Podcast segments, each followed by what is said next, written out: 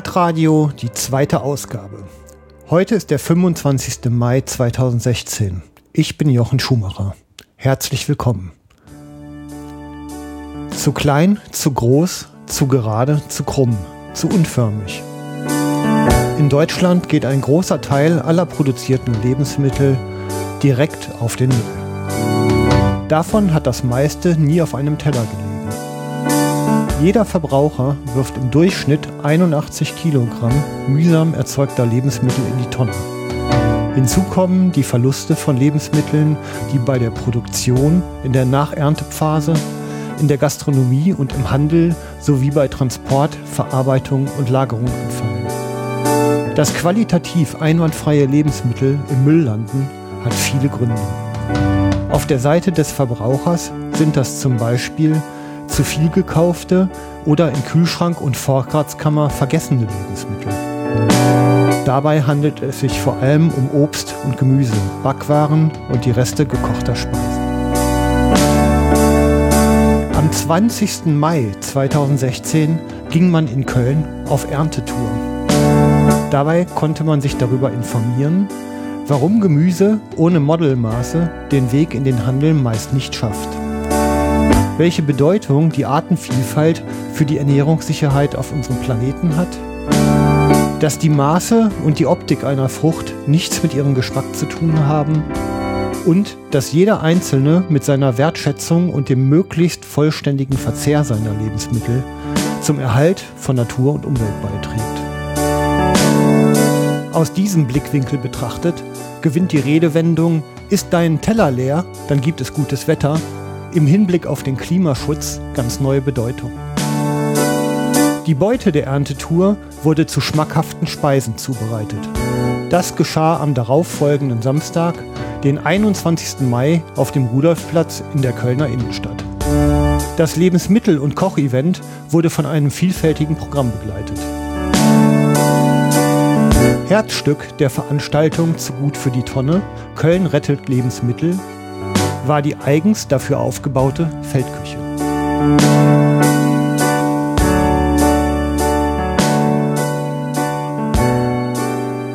Ja, ich bin hier quasi in der Feldküche auf dem Rudolfplatz. Kann man das so nennen?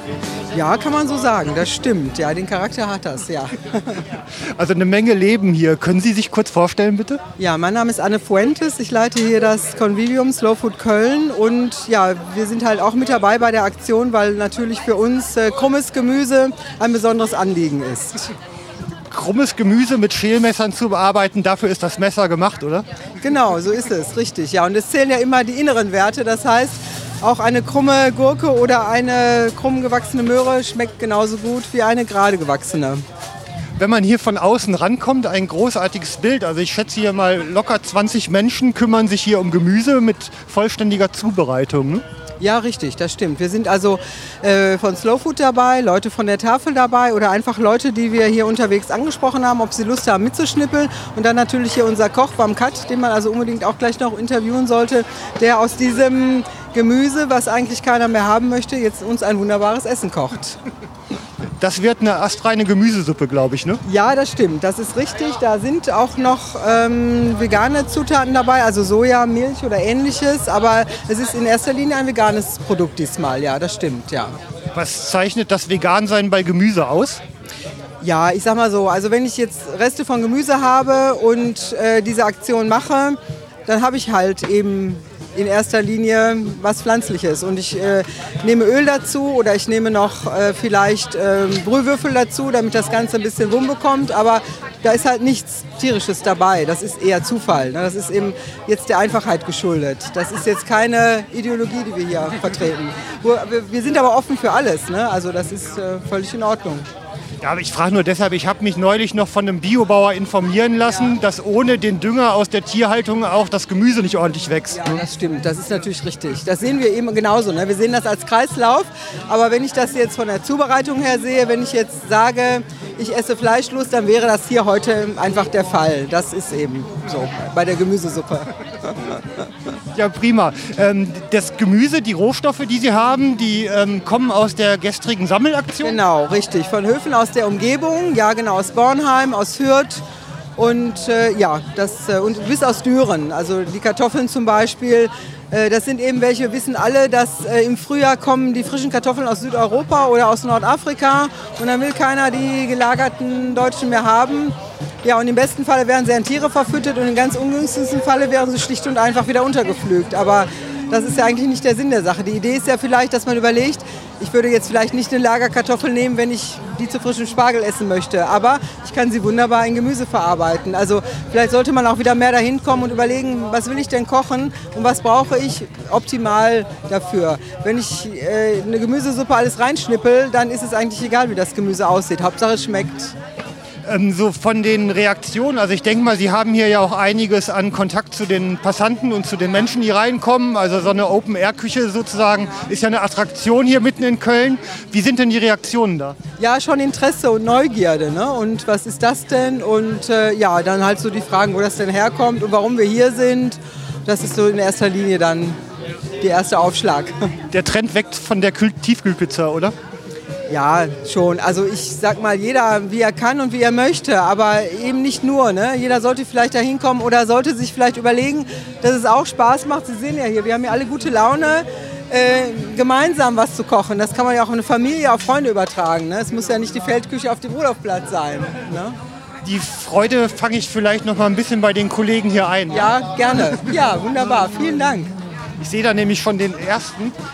Der Hahn im Korb, ne? muss man ja mal fragen. Verzeihung. Sie sind der Hahn im Korb, oder? Ich bin der Hahn im Korb. Warum? Ja, Sie sind hier der einzige Mann am Tisch.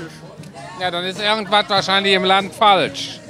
Wenn die Männer aufgehört haben, Gemüse zu schnibbeln, stimmt vielleicht im Land irgendwas nicht mehr. Ja, aber Sie haben da, glaube ich, Sendungsbewusstsein und bringen es den Männern wieder bei, oder? Ja, vielleicht sollte jeder mal, was weiß ich, wieder vor seiner eigenen Tür kehren und das, was er isst, auch erst in der Hand gehabt haben. Dann wäre die Sache vielleicht äh, im ganzen Land wieder besser. Ähm, also quasi sind Sie der Gleichstellungsbeauftragte für die deutschen Küchen? So ungefähr, ja. Mindestens für die Männer. Ja, das ist ja mal ein schönes Ding. Also ein gewaltiger Haufen an Schale haben Sie hier schon ver ja, verarbeitet. Das wäre jetzt, wenn man ganz nah zu Hause wäre und wir nicht mehr im Zug hier wären, wäre das jetzt überhaupt kein Thema.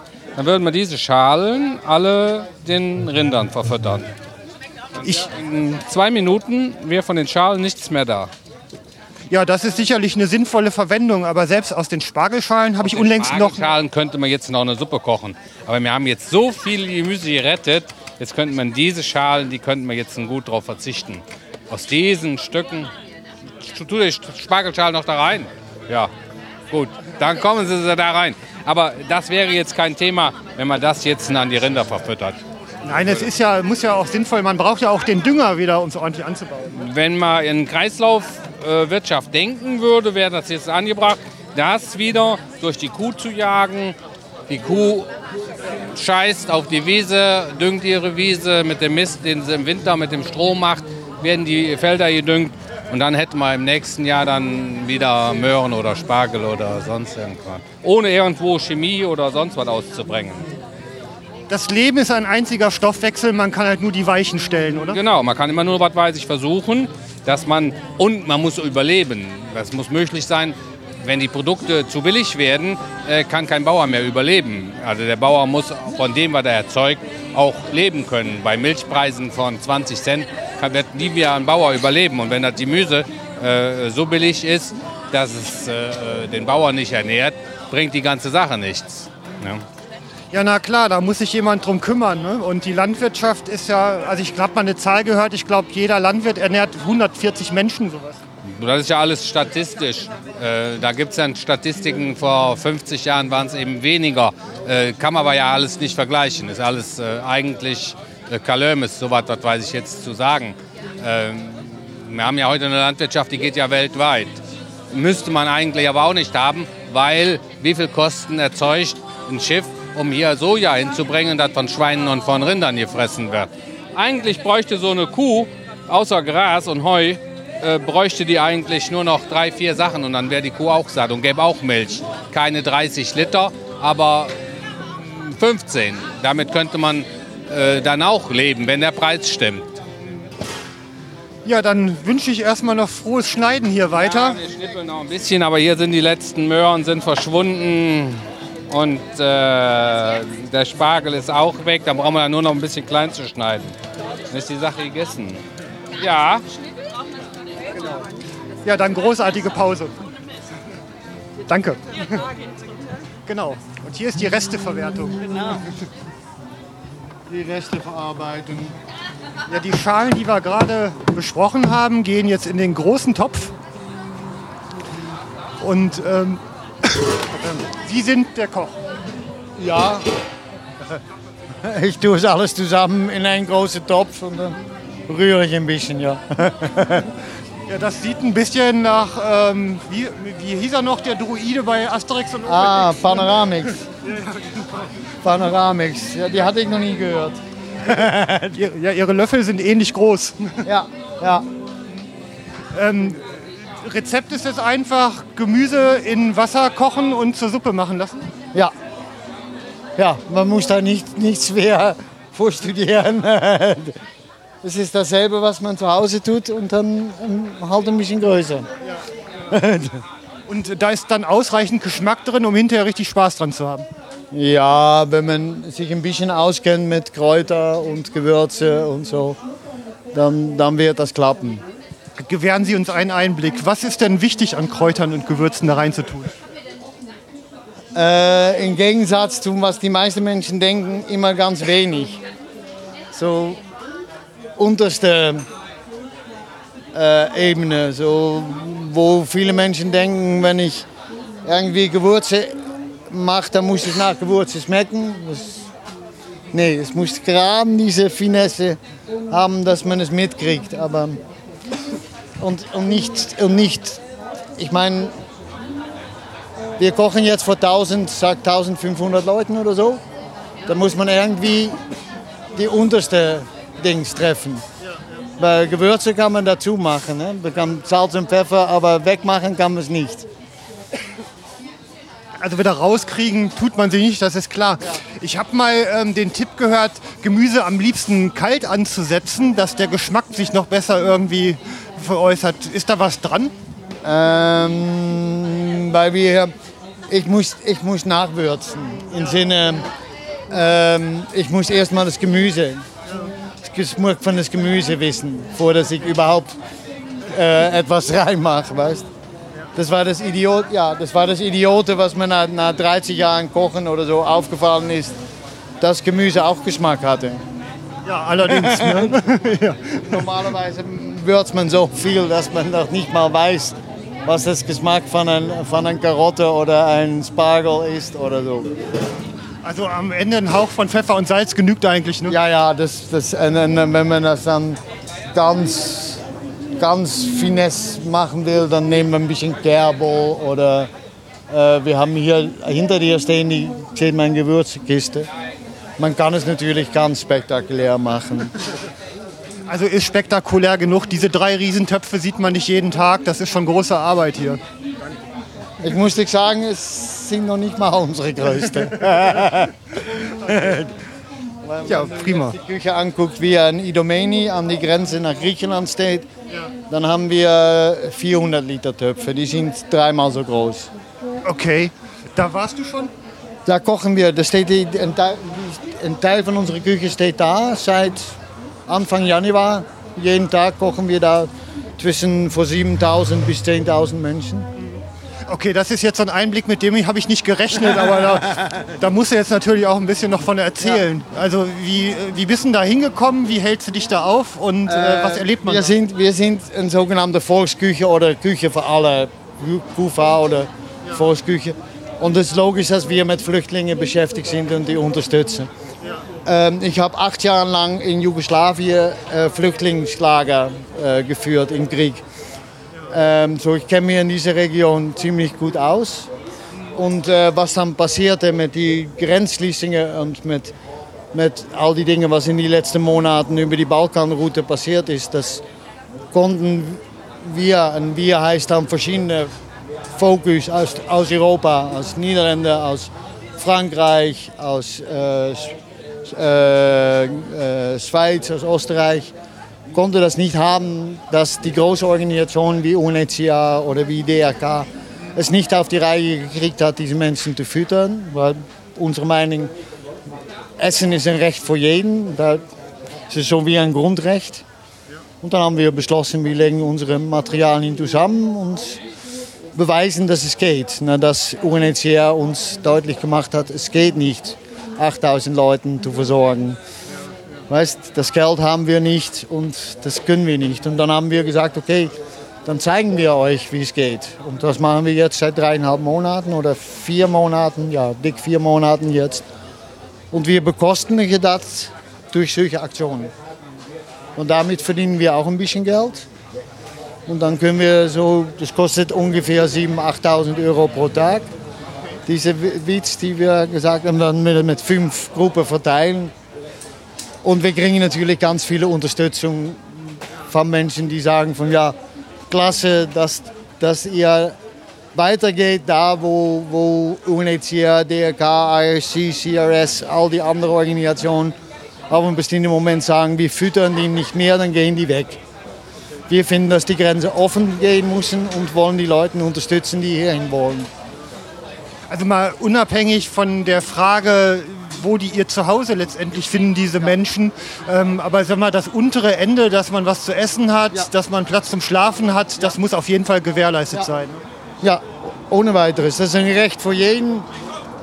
Und wenn internationale Organisationen, auch UNO-Organisationen, sich von Regierungen einbinden lassen, um tatsächlich die Versorgung so runterzuführen oder zu, äh, zu drehen, dass Menschen von Elend verschwinden, obwohl da überhaupt noch keine Lösung ist, wo die dann hin müssen, ähm, dann habe ich sowas von, ja, komm, wir, wir sorgen auf unsere anarchistische, revolutionäre Art dafür, dass wir dem, sag mal, einen, einen Strich durch die Rechnung machen. Gibt es noch irgendwo eine Webseite, wo man ähm, Kontakt zu euch kriegen kann? Ja, uh, Delivery Aid, uh, Aid Delivery Mission als Aid Delivery Mission als ein Wort. Uh, org. Das ADM. Ja, dann vielen Dank für die Einblicke, ja. die unerwarteten hier. Hätte ich gar nicht mit gerechnet. Na, das ist zu erwarten. Ich meine, das Lustige ist tatsächlich, dass wir ein von den wenigen Fokus sind, die tatsächlich das eine Moment, so wie letzte Woche im, im, äh, in Lausitz gekocht haben vor das Ende Gelände wo die, äh, waar die Braunkohlbesetzung, Braunkohlminenbesetzung stattgefunden hat. Das war letzte Wochenende mit Pfingsten vor 4.500. Ähm, und dann eine Woche später sowas Offizielles machen wie hier. Und nächste Woche stehen wir auf die katholische Kirchentag. Und übernächste Woche machen wir anarchistische äh, äh, Gruppe, die so jährlich aus ganz Europa zusammenkommen. Ihr seid auch von nichts fies, oder? Nee, ich mache das seit 34 Jahren und wie gesagt, Essen ist ein Recht für alle und das geht nach oben als auch nach unten. Und wenn, äh, wenn zum Beispiel die Bischof von Aachen mir fragt, ob ich mit ihm koche, dann koche ich auch mit ihm. Habe ich schon gemacht. So. Das ist das, das Unterschied, von, von, wie man das politisch machen kann. Weil, wenn, diese Zusammenarbeit zwischen unserer Küche und Food, äh, Slow Food und so, oder ist eigentlich die, die Bundesregierung, die das hier organisiert. In weiteren Sinn ist es Bundesministerium für, für Gebraucherschutz. Ohne uns können die das nicht. Es gibt keine Küche, die das kann. so, das ist die, die, wir können sagen, machen nicht zusammen mit der Regierung. Aber mir ist es viel wichtiger, dass dieses Thema äh, Wegwerfen von Gemüse, dass das aufhört. Weißt, wenn wir 40 Prozent von unserem Gemüse wegschmeißen, das sollte, das sollte so schnell wie möglich gestoppt werden. Und so bringen wir das unter die Menschen. Ja, schön. Ja, und damit kommt es in, in Gespräch. Und es ist eine von den positivsten Aktionen, die man bedenken kann, weil umsonst Essen austeilen in Köln äh, hat mehr Effekt dann vor die Kölner Dom zu stehen und zu sagen, ich bin gegen Lebensmittelverschwendung. Weißt? Okay. Viel zu viel Text. ja, vielen Dank. Bamkat ist mein Name. Bist Holländer, ne? Niederländer. Verzeihung. Pass auf, ich komme aus Limburg. ich komme von der anderen Seite von der Grenze, aber wohne natürlich in Deutschland. Ja, vielen, vielen Dank. Spannend, danke. Okay.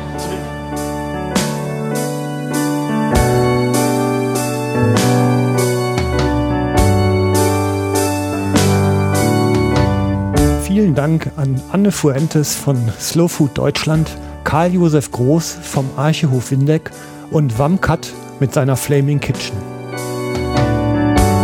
Vom Acker bis auf den Teller gibt die Regionalwert AG Rheinland Menschen die Möglichkeit, nachhaltigen Einfluss auf die Produktion, Verarbeitung und Vermarktung von Lebensmitteln in ihrer unmittelbaren Umgebung zu nehmen. Eine Gruppe von Biolandwirten, Beratern und Verbrauchern aus dem Rheinland hat sich zu diesem Zweck zu einer Aktiengesellschaft zusammengeschlossen.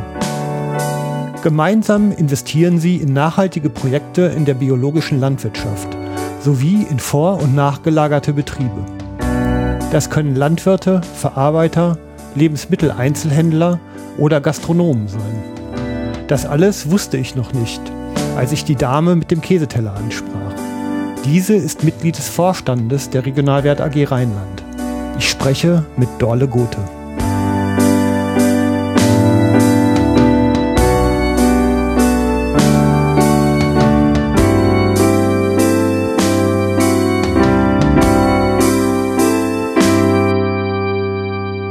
Ja, Interviews führen ist gar nicht so einfach hier. Ähm, hier ist nämlich ständige Geräuschkulisse. Ich hoffe, dass das hinterher gut ausgeht. Und ähm, jetzt muss ich mich erstmal wieder orientieren, wo ich hier angekommen bin. Die Dame mit dem Käseteller. Ich bin die Dame mit dem Käseteller und zwar mit ökologisch regional produziertem Käse. Und wir möchten gerne noch viel mehr solche Betriebe wie Haus Bollheim haben, von denen wir hier diesen Käse mitgebracht haben. Und haben dafür eine Regionalwert-Aktiengesellschaft gegründet, wo Bürger, Unternehmen, Stiftungen Geld einbringen können in Form von Aktien. Die können gekauft werden. Und damit wird sich an Betrieben beteiligt, die gerne regional und ökologisch wirtschaften wollen, aber notwendige Investitionen nicht haben. Wir nehmen auch Partner auf, man kann auch eine Mitgliedschaft eingehen, aber es ist ein Wertschöpfungsverbund, man arbeitet eng miteinander zusammen, man trifft sich regelmäßig und versucht sich so viel, viel äh, Produkte voneinander abzunehmen wie möglich. Aktiengesellschaften sind ja eigentlich dafür bekannt, eine ziemlich klare Gewinnerzielungsabsicht zu haben. Wie ist denn das bei euch? Wir sagen, wir möchten Gewinn mit Sinn erwirtschaften. Das heißt nicht nur monetäre Gewinne, sondern tatsächlich die Gewinne in Form von sicheren Arbeitsplätzen, in Form von biologischer Vielfalt, in nachhaltigem Wirtschaften. Das ist der Gewinn, den wir anstreben wollen. Wir wollen natürlich auch ökonomisch wirtschaften. Dafür sind wir eine Aktiengesellschaft. Wir sind wir sind daran, an das Gebot äh, richtig zu wirtschaften ähm, gebunden und das wollen wir auch, aber wir sehen unsere Priorität darin, andere Gewinne in den Vordergrund zu stellen, die wir für noch wichtiger halten. Nicht nur, um regionale Produkte hier und regionale Unter Betriebe zu unterstützen, sondern auch Klimaschutz zu betreiben und Artenschutz, Tierwohl im Auge zu haben. Das sind die Gewinne, die wir in den Vordergrund stellen wollen. Da waren ja jetzt alle gerade hippen Buzzwords dabei. Ne? Ja. Aber mal konkret ähm, ist es so, ihr seid ja das, was man eigentlich früher eine Genossenschaft nannte. Auf der einen Seite einkaufen, die Interessen unter den Beteiligten halt irgendwie im Auge behalten und auf der anderen Seite auch wieder absetzen, oder? Ähm, ja, das ist so, dass die Betriebe natürlich auch selbstständig arbeiten, aber wir wollen die zusammenbringen. Heute ist es so, dass es ja sehr viel über Marktstrukturen geht, die global und international sich orientiert haben und oft kennen die Betriebe sich nicht so gut oder arbeiten halt noch nicht so eng zusammen, wie wir uns das wünschen. Und das wollen wir anregen. Und oft ist es so, dass natürlich auch Existenzgründer oder so noch dazukommen sollen und die gleich in so einen Wertschöpfungsverbund mit aufzunehmen, halten wir für ziemlich sinnvoll. Und das geht auch über eine Aktiengesellschaft und die Aktiengesellschaft hat den Vorteil, Vorteil, dass diese Aktien nicht einfach wieder verkauft werden können oder nicht so einfach wie in einem Genossenschaftsmodell, weil wir ja langfristige Beteiligungen eingehen, sind wir auch daran gebunden, diese, diese Gelder zusammenzuhalten. Natürlich kann man auch Aktien nochmal verkaufen, das bedarf aber eines Beschlusses. Und da müssen wir halt gucken, dass wir so, so, äh, ja, so langfristig wie möglich planen können. Deswegen die Aktiengesellschaft. Genossenschaften sind, sind äh, freier in, in dem Geldverteilen rein und raus geben. Und deswegen haben wir uns für Aktiengesellschaften entschieden. Kenne ich ehrlich gesagt genau andersrum. Also dass man Aktien ja frei handeln kann, ohne dass man die äh, Beteiligung und Zustimmung des Unternehmens braucht. Und bei Genossenschaftsanteilen ist das Ganze ein bisschen komplexer. So kenne ich es eigentlich. Okay, da muss ich dazu sagen, wir sind nicht börsennotiert und wir sind nicht frei handelbar. Die Aktien gibt es nur bei uns ja. und wir schütten die aus quasi, also die kauft man bei uns und äh, deswegen sind wir da vor äh, feindlichen Übernahmen oder irgendwie sowas geschützt und ähm, haben das auch so ein bisschen mehr in der Hand bisher war ja ähm, laienhaft von außen betrachtet, wenn ich äh, primär ein Produkt produziert habe, ein Gemüse, ein Stück Fleisch, irgendwas, dann bin ich irgendwo in die Wertschöpfungskette gegeben und jede Kontrolle ja auch darüber verloren. Ähm, ihr guckt ja eher, dass ihr so quasi, ich nenne es mal salopp, Selbsthilfegruppe bildet, also dass ihr im Grunde Kontakte auf flacher regionaler Ebene hinkriegt, um den kompletten äh, Schluss bis zum Verbraucher hinzukriegen. Kann man das so zusammenfassen? Ja, so kann man das zusammenfassen. Also es ist äh, schon, da, ja, genau, yes, genau, doch kann man machen. Ähm, ja, aber wir beteiligen uns tatsächlich. Das heißt, wir, wir gehen mit in die Verantwortung des Unternehmens mit rein. Also wir wollen nicht einfach nur anregen oder eine Arbeitsgruppe bilden oder eine Selbsthilfegruppe, sondern tatsächlich auch ähm, den, den Betrieb, also die Verantwortung mit übernehmen über Gewinn und Verlust und auch wirklich daran beteiligt sein, den Betrieb weiter voranzubringen und zu sagen, mit diesen Partnerschaften, die wir eingehen, dass die eng zusammenarbeiten, wollen wir auch Unterstützung bieten anbieten, Kooperationen, wenn es dem Betrieb nicht so gut geht, wenn er einen neuen Stand, äh, äh Standbein aufstellt, ein neues Standbein auf, aufbauen möchte, dass die anderen Partner ihn dabei unterstützen im Handel. Wir wollen ja nicht nur landwirtschaftliche Betriebe unterstützen, sondern auch Händler, Gastronomen. In Freiburg gibt es 20 Betriebe entlang der Wertschöpfungskette bis zur Beratung, die, die halt so, so gut übereinander Bescheid wissen, dass sie sich auch gut unterstützen können. Das ist das Ziel. Also wirklich eine sehr enge betriebliche Kooperation. Jetzt muss ich aber nochmal nachfragen. Also die Aktien an eurem Unternehmen kauft dann das Partnerunternehmen, der Landwirt, das Restaurant, der Schlachtbetrieb äh, oder beteiligt ihr euch auch an den Unternehmen andersrum? Also dass ihr quasi eine, einen Gesellschaftsanteil an so einem Erzeugerbetrieb oder Schlachtbetrieb oder wie auch immer übernehmt, so rum auch. Richtig, das Zweite, genau. Wir, ja. wir, wir gehen Beteiligungen ein. Wir sammeln Geld ein in der Aktiengesellschaft. Die Bürger, Stiftungen, Unternehmen können sich Aktien kaufen und mit diesem Geld machen wir Beteiligungen an Betrieben und sind dann in dem Betrieb mit drin in der Verantwortung. Die kriegen Geld in Form von, äh, ne, also einfach Aktien, äh, können dann investieren äh, und wir haben einen Anteil von dem Betrieb. Und die Betriebe verpflichten sich, bestimmte Kriterien einzuhalten, wie Verbandsbio, wie regionales Wirtschaften, wie verschiedene andere Kriterien eben auch. Jetzt habe ich es, glaube ich, verstanden. Ja? Ähm, früher nannte man das, diese Aufkäufer waren die Heuschrecken. Ihr seid die ökologischen Heuschrecken quasi. Yes. wir sind kleine, ja, ich mag den Begriff nicht so, deswegen kann ich jetzt nicht wirklich zustimmen. Also wir wollen keine Heuschrecke sein, aber wir wollen unterstützen. Nein, das war auch viel weniger despektierlich gemeint, als ich es gesagt habe. Nein, genau. Die Öko-Heuschrecken, genau. An deiner Seite, ja. Ja, dann sage ich mal vielen Dank. Ähm, es sei denn, du musst noch eine, eine Botschaft in dieses Mikrofon sprechen. Ähm, ja, kauft Aktien, um Biobetriebe zu unterstützen. Genau. Dankeschön.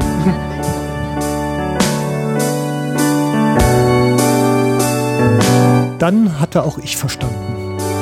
Ich bedanke mich bei Dorle Gothe für ihre geduldige Erklärung und den äußerst schmackhaften Käse.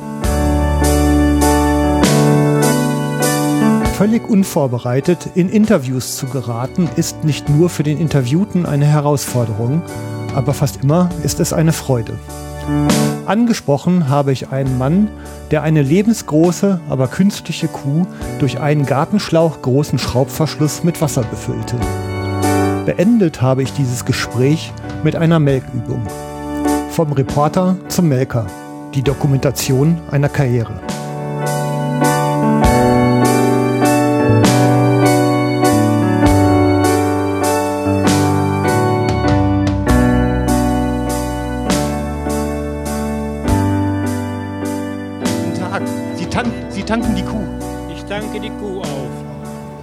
Ich auch noch nicht gesehen. ja, das muss man zwischendurch immer mal schnell machen, damit nicht so viele zugucken. Wie es bei dieser Kuh hier geht, bei, bei Kuh Elsa. ähm, das ist für die Standsicherheit, vermute ich.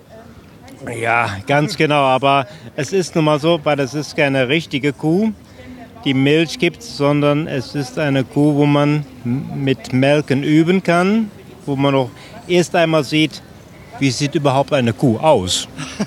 so, und diese Kuh älter ist ja auch nicht lila. Schon was ganz anderes auch für Kinder.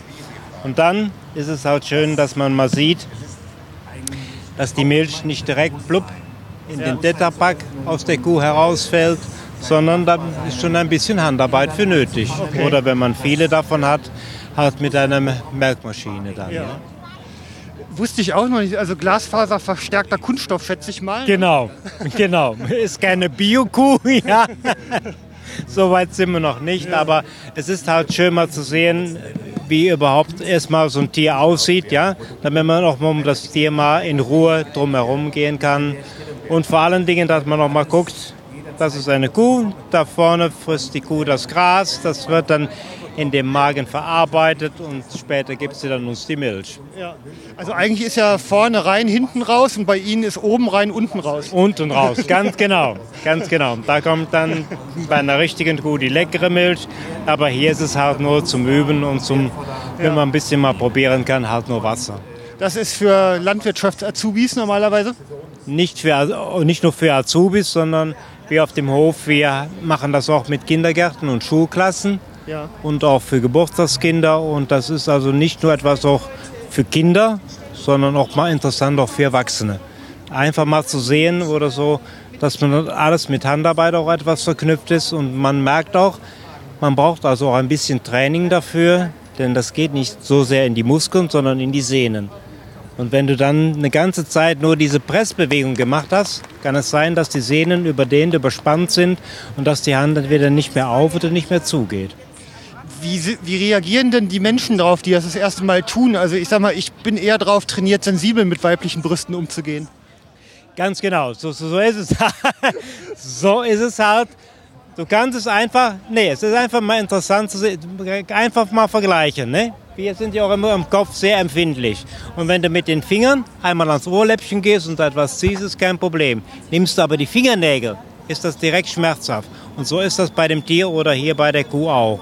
Das heißt, man kann da nicht einfach dran und entweder ziehen oder reingreifen oder mit den Fingernägeln. Dann wäre bei einer richtigen Kuh, die wäre schon dann längst über alle Berge. Sondern das ist schon ganz empfindlich, ne? weil er auch mit sehr vielen Nerven verbunden ist. Du brauchst schon eine etwas zarte Hand. Da bin ich mit dem sensiblen Umgang ja gar nicht so fehleingeschätzend gewesen. Ne? Richtig, ja, genau. Ähm, wenn die Menschen da dran gehen das erste Mal, wie reagieren die denn? Was sagen die da? Ganz unterschiedlich, ganz unterschiedlich. Entweder gut ist halt so, dann vollkommen desinteressiert oder manche, wo die dann noch sagen, ach, das haben wir nicht gewusst, nicht, dass das so interessant ist oder wie da überhaupt heutzutage mit verfahren wird. Ne? Man kennt die Kuh, man kennt vielleicht nur den Tetrapack, wo die Milch drin ist, aber wie das aus der Kuh dann da rauskommt und, und wie das gehandelt werden muss oder so, das ist schon ganz interessant. Weil gerade im Nebenerwerb, wenn es die dann noch gibt, die Leute, die Milchwirtschaft betreiben, melken viele noch mit der Hand. Wenn du nicht allzu viele Kühe hast, lohnt sich nämlich diese Melkmaschinen gar nicht, weil die müssen, Milchprodukte sind sehr empfindlich, gerade Quark oder was, was auch immer. Und die müssen permanent gereinigt werden und der ganze Aufwand lohnt sich dann nicht. Okay. Aber für hier, für Just for Fun oder auch mal zu sehen, ist es sehr interessant. Also nicht nur für die Kleinen, sondern auch für Erwachsene. Ich könnte jetzt noch viele Fragen stellen, aber ich habe noch eine Sendung auf Halde liegen, die nämlich über einen Milchviehbetrieb handelt und da wird das ausführlich noch erklärt. Also so viel schon gesagt. Dafür sind dann die Spezialisten zuständig. Wir machen das nur mit, mit ein bisschen Deko. De Deko und Demo. Aber das ist schon, schon interessant. Das ist wirklich interessant. Jetzt muss ich aber selber mal öffentlich Hand anlegen an die Kuh, habe ich ja auch noch nicht gemacht. Äh, Ach, dürfen Sie. Möchten Sie aber was sagen? Ja, ich kann mal. Gerne. Da ist doch kein Wasser drin. Ja, sobald ich da dran gehe, da kommt schon die Polizei, ne? Ah. Ach, der saugt so nach, ne? Der saugt danach. Ja. Das heißt, die, die Milch, wenn, wenn, man, wenn du die Hand Okay, in die Zitze ja. Danke. du nur die Milch rausdrücken, was in der Zitze drin ist. Also nicht nur einmal drücken und der ganze Euter läuft dann leer, sondern du brauchst ja diese Pressbewegung. Du wirst einmal drücken, die Milch aus der Zitze kommt raus, die drückt man raus, du machst die Hand wieder auf dann läuft die wieder von dem, von dem Euter wieder in die Zitze rein und deshalb immer diese Pumpbewegung, die man machen muss. Okay. Ja, da kann man, glaube ich, interessante Muskulaturen mit aufbauen. Da muss man, ja, man muss aufbauen, man muss es aber trainieren dann. Ne? Da ist doch etwas Vorsicht geboten. Okay. So, und ich denke mal, wenn man das hier mal so ein bisschen ausprobiert hat, dann kann man noch mal an die richtige Kuh gehen. Und dann ist das auch ein schönes Erlebnis, beziehungsweise dann kannst du dann auch dann die Milch strecken vom Euter einmal in den Mund. So haben wir das früher immer gerne gemacht. Können Sie noch kurz Ihren Namen sagen und wo Sie herkommen, von welchem Betrieb? Wie ich bin, ich heiße Hermann Reusch, ich arbeite auf dem Gertrudenhof in Hürth-Mülheim. Ah ja. Den Chef hatte ich vorhin, glaube ich, auch schon im Interview. Ja, Da drüben, Peter Zenz. Ja. den Peter Tech. Gerne, danke.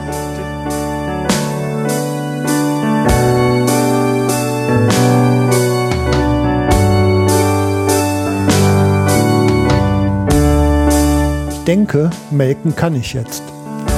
Nachholbedarf habe ich aber offensichtlich beim Thema Aufnehmen. Mein erstes Interview an diesem Tag habe ich nämlich mit Peter Zenz geführt. Hätte ich meinen Rekorder auf Aufnehmen gestellt, hätte ich euch einen leidenschaftlichen und engagierten Landwirt und Öffentlichkeitsarbeiter vorstellen können. Habe ich aber nicht. Deshalb kann ich leider nur von meinem menschlichen Versagen berichten und mich entschuldigen. Vielleicht bekomme ich eine neue Gelegenheit zum Gespräch mit Peter Zenz, dem Erlebnislandwirt vom Gertrudenhof in Hürth-Hermülheim.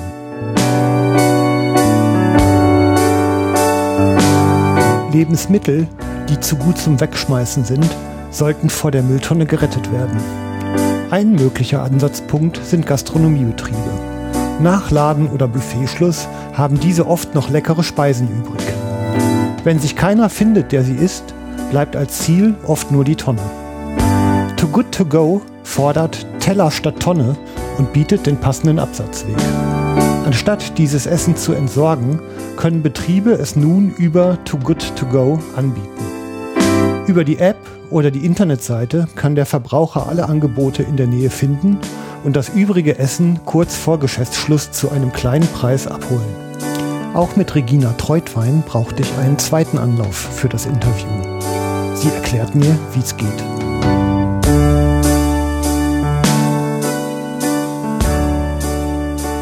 Jetzt aber richtig. Genau, einmal auch mit Mikro. ähm, du bist Regina und ihr seid die türkise Firma hier. Genau, wir sind die türkise Firma, die Too Good To Go heißt. Ähm, und wir bieten eine App und Internetplattform an, über die man überschüssige Lebensmittel für einen reduzierten Preis sich bei Restaurants abholen kann.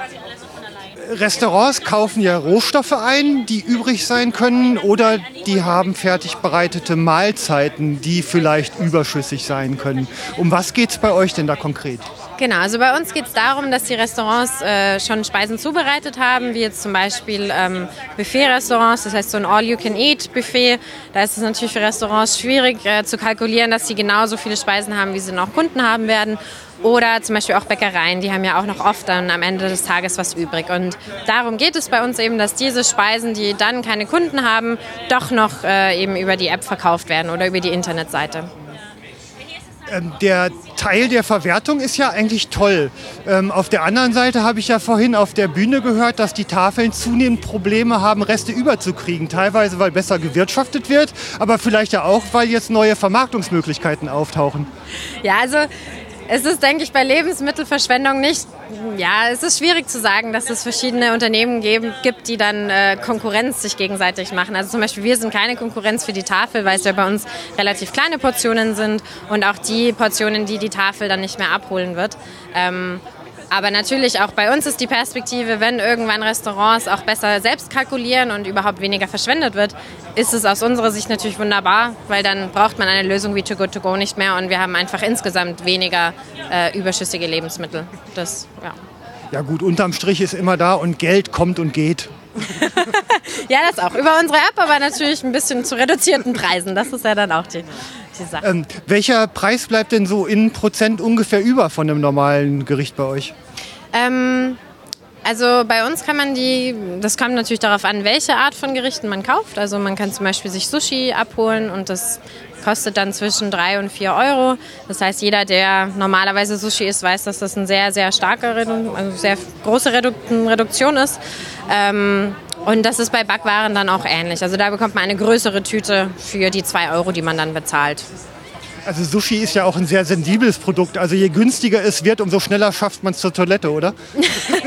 ja, also man muss sich bei uns auch gar keine Gedanken über Lebensmittelsicherheit machen, weil äh, man im Endeffekt das wie ein normales Takeaway mitnimmt. Das heißt, solange das Restaurant noch offen hat oder der Betrieb. Und genau, und wir hoffen natürlich auch, dass die Speisen so lecker sind, dass man die sofort essen will. Das Ihr seid ja jetzt eine richtige Unternehmensgründung. Also man merkt ja schon euch auch noch den Enthusiasmus so richtig an, der dem inne liegt. Und ähm, erzähl doch mal, wie kommt man denn auf so eine Idee und wie wird da eine Firma draus? Ja, Too Good To Go. Ähm, die Idee ist in Dänemark entstanden. Das war im November 2015. Und äh, nach Deutschland haben es dann zwei Gründer gebracht. Das sind Mai und Jorn, die auch ursprünglich aus Dänemark kommen. Äh, und beide dachten, ach ja schön, das ist super toll, das lass, lass uns das in Deutschland machen. Und ähm, das war dann eben jetzt, ja, innerhalb von sechs Monaten mehr oder weniger hat sich das so ein Team zusammengestellt. Und äh, seit Anfang April 2016 gibt es eben auch in Deutschland die App. Und man kann in mittlerweile 130 Restaurants in Deutschland die Lebensmittel abholen. Das klingt echt nach Hochgeschwindigkeit. Normalerweise macht man sich ja in Deutschland unheimlich lange, unheimlich tiefe Gedanken, bevor man überhaupt anfängt und findet auch tausend Möglichkeiten, nicht anzufangen. Ihr macht einfach, oder? Ja, genau. Also es ist schon eher so die Herangehensweise zu sagen, wir wissen, worum es geht, wir wissen, was das Problem ist. Und das hilft natürlich schon, dass, äh, dass es Too Good To Go in Dänemark gibt und es auch jetzt Teams in England und in Frankreich und der Schweiz. Ähm, das heißt, jeder macht bestimmte Erfahrungen und wir tauschen uns aus. Und ähm, das gibt dem Ganzen schon nochmal wirklich ja, Schwung, äh, da auch zu sagen, okay, wir wir setzen jetzt wirklich sehr viel darauf, einfach auch in, in Deutschland sehr, sehr viele Restaurants zu werben und das durchzusetzen, dass es sich auch, ja, dass es eine Lösung für Lebensmittelverschwendung wenigstens in der Gastronomie wird. Klingt sehr spannend und ich kann da nur viel, viel Erfolg mit wünschen, dass das gut vorangeht. Dankeschön, ja, dir auch.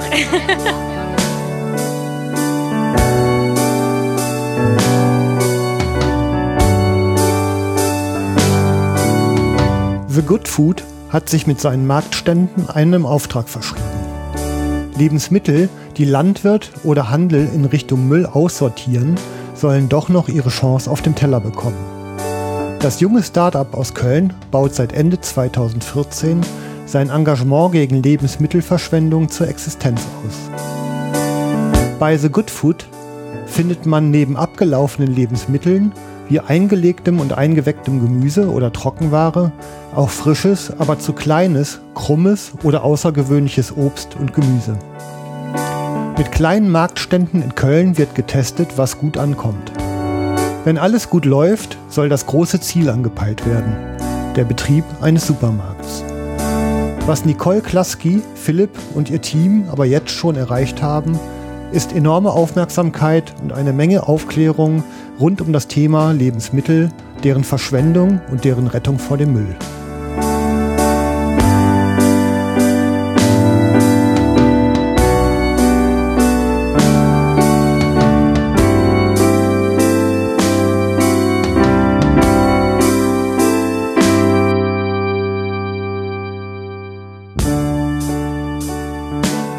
Ja, beim guten Essen, The Good Food.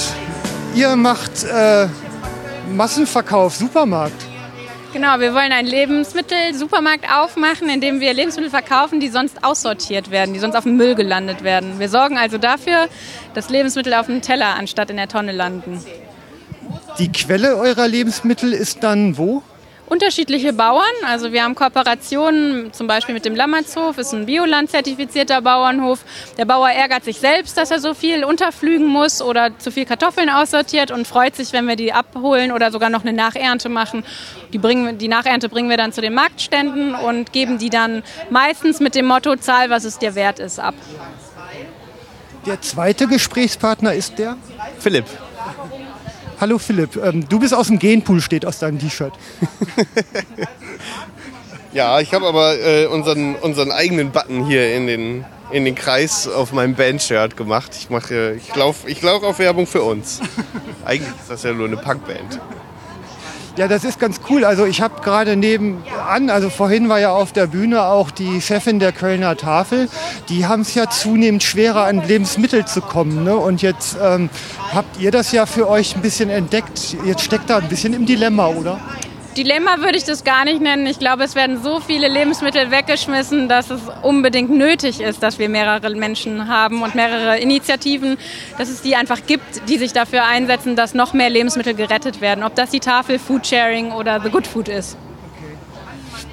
Also stimmt natürlich total. Ne? Wegschmeißen, also ist ich sage mal, biologisch betrachtet eigentlich egal, kommt ja wieder in den Kreislauf. Schade ist natürlich nur, dass man vorher so viel Kulturlandschaft dafür umgestaltet hat, um es zu produzieren.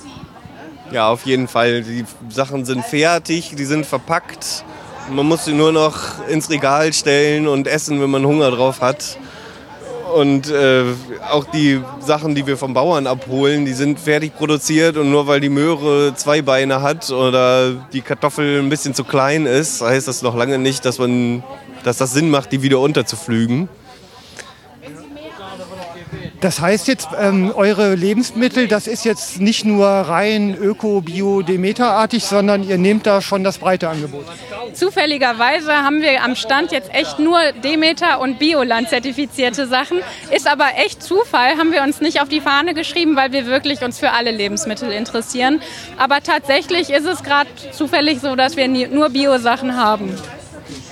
Ähm, ihr wollt einen Supermarkt eröffnen, heißt, den gibt es noch nicht. Ähm, wie ist denn, also ich sag mal, wo kommt überhaupt die Idee dazu her? Also es gab ja mal oder gibt es auch immer noch, ähm, dass marodierende Menschen, die Tonnen hinter den Supermärkten plündern. Ähm, ist, also ich frage mich gerade, wie kommt man überhaupt auf die Idee, sowas zu tun? Also so habe auch ich angefangen mit den Containern. Auch ich bin in die Mülltonnen gekrochen, habe dann aber festgestellt, Mensch, irgendwie wäre es cooler, wenn man das in Kooperation macht. Und ähm, klar, also wenn man dann beide Seiten profitieren können dafür, weil die ähm, Händler oder auch der Bauer, sieht man ja jetzt bei uns, die freuen sich auch, die, keiner will Lebensmittel wegschmeißen. Und wenn da äh, jemand kommt, der das noch wertschätzt und auch dafür sorgt, dass dem eigentlichen Nutzen zugeführt wird, da freut sich eigentlich jeder. Läuft man nicht ähm, in die gleichen Probleme rein? Also wenn ich mir jetzt einen Supermarkt vorstelle, müsst ihr natürlich auch irgendwie ein ständig verfügbares Sortiment ja irgendwie vorhalten, in einem gewissen Umfang zumindest. Und ähm, es ist ja auch ein gewisser Aufwand, so eine Fläche zu mieten und zu betreiben mit allem, was dazugehört, Personal und so weiter. Ähm, wie, also jetzt nicht in die Details, in die Pläne rein, aber ich äh, setze mal voraus, ihr habt es gut genug überlegt, um das auch irgendwie hinzukriegen. Genau, also deswegen machen wir gerade nur Marktstände, weil das halt so kompliziert ist mit einer Ladenmiete. Ne? Also noch können wir uns keine Miete finanzieren, weil das wirklich auch eine Last und ja, da müssen wir wirklich viel mehr Umsatz haben. Und momentan macht es einfach Spaß, das so zu testen an den Marktständen immer äh, am Weltempfänger auf der Piostraße. Ecke Fenloher Straße machen wir von 15 bis 19 Uhr einen Marktstand mit unseren Sachen und ähm, da sehen wir eigentlich, die Resonanz ist durchweg positiv und das gibt einem dann Mut, ja cool, dann könnte man wirklich vielleicht in ein paar Monaten die ersten Ladenmieten finanzieren. Ne? Also wir wollen da jetzt nicht direkt äh, von jetzt auf gleich äh, alles neu und alles toll im Supermarkt, sondern wir arbeiten uns da langsam rein. Also das wächst jetzt ähm, wie sagst du immer, das wächst? Äh, organisch. Organisch, genau. genau ja. Wir sichten uns jetzt Dienstagnachmittags einfach äh, einen Kundenstamm an und auch äh, Kooperationspartner, Bauern und Händler oder Produzenten vor allen Dingen, die an uns herantreten und sagen, wir haben hier Überschussware, wollt ihr das haben gegen Spendenquittungen? Und wenn wir dann irgendwann genug Leute zusammen haben, die uns sowohl Waren zur Verfügung stellen, als auch die uns die wieder abnehmen, dann machen wir irgendwann einen Laden auf, wo man dann wirklich jeden Tag vorbeigehen kann und nicht nur dienstags nachmittags. Ist es nicht ähm, ein unglaublich erstaunter Moment bei den Menschen? Ich soll jetzt Geld ausgeben für Sachen aus der Mülltonne? Ja, also wir nähern uns dem Thema ja mit dem Motto Zahl, was es dir wert ist wollen diesen Gedankenprozess auch ankurbeln. Ne? Die Leute sehen die Sachen ja bei uns, können die auch probieren, schmecken also äh, ja tatsächlich, das schmeckt ja noch. Ja, dann kann ich mir ja mal Gedanken machen, okay, wie viel möchte ich denn dafür geben? Und das können die hier einfach mal üben und das klappt wunderbar. Also wir haben eine Zeit lang gehabt, äh, dass wir feste Preise gemacht haben für unsere Sachen es läuft jetzt besser mit der Zahl, was es dir wert ist. Also muss man ehrlich sagen. Und ich finde es ganz schön, dass die Leute sich selbst nochmal äh, ja, hinterfragen. Ne? Ach, das soll auf den Müll, aber ich zahle jetzt Geld dafür. Also das ist ja schon Irrsinn. Ne? Also was, in welcher äh, Welt wir uns hier befinden, dass das eigentlich auf dem Müll landet, was eigentlich noch top in Ordnung ist. Und diesen Gedankenprozess, finde ich, regen wir ganz gut an. Ich könnte mir vorstellen, dass bei dem Modell, dass die Leute auch oft mehr bezahlen, als es eigentlich sonst äh, als äh, intakte Ware äh, wert wäre, oder? Ähm, tatsächlich, weil die uns auch fördern möchten. Also wir ähm, kriegen oft das Feedback, ähm, ja, hier, nimm, ich gebe einen Fünfer, ähm, tut es in die Kasse und für euer Projekt, ich finde euch toll.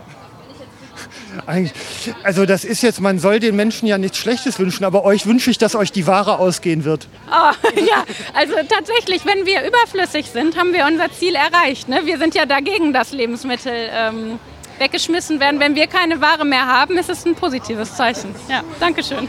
Ja, in diesem Sinne ein guter Wunsch. Danke euch fürs Interview. Danke dir auch. Ein interessanter und unterhaltsamer Tag ging damit zu Ende. Mein Dank gilt Slow Food Deutschland, der Tafel Köln, Karl-Josef Groß vom Archehof Windeck, dem Kochkünstler Wam Kat, Dorle Gothe, der Dame mit dem Käseteller von der Regionalwert AG Rheinland, Hermann Reusch und seiner Übungskuh vom Gertrudenhof, Peter Zenz für die freundliche Einweisung in die Veranstaltung, Nicole Klaski und Philipp von The Good Food, Nuray Afci für das köstliche fermentierte Gemüse, Andrea Lenkert-Hörmann für ihr Coaching, Ingo Hilger, der mir eines seiner großartigen Fotos als Episodencover zur Verfügung gestellt hat. Und natürlich danke ich auch allen Hörern. Tschüss, bis bald beim Erdradio.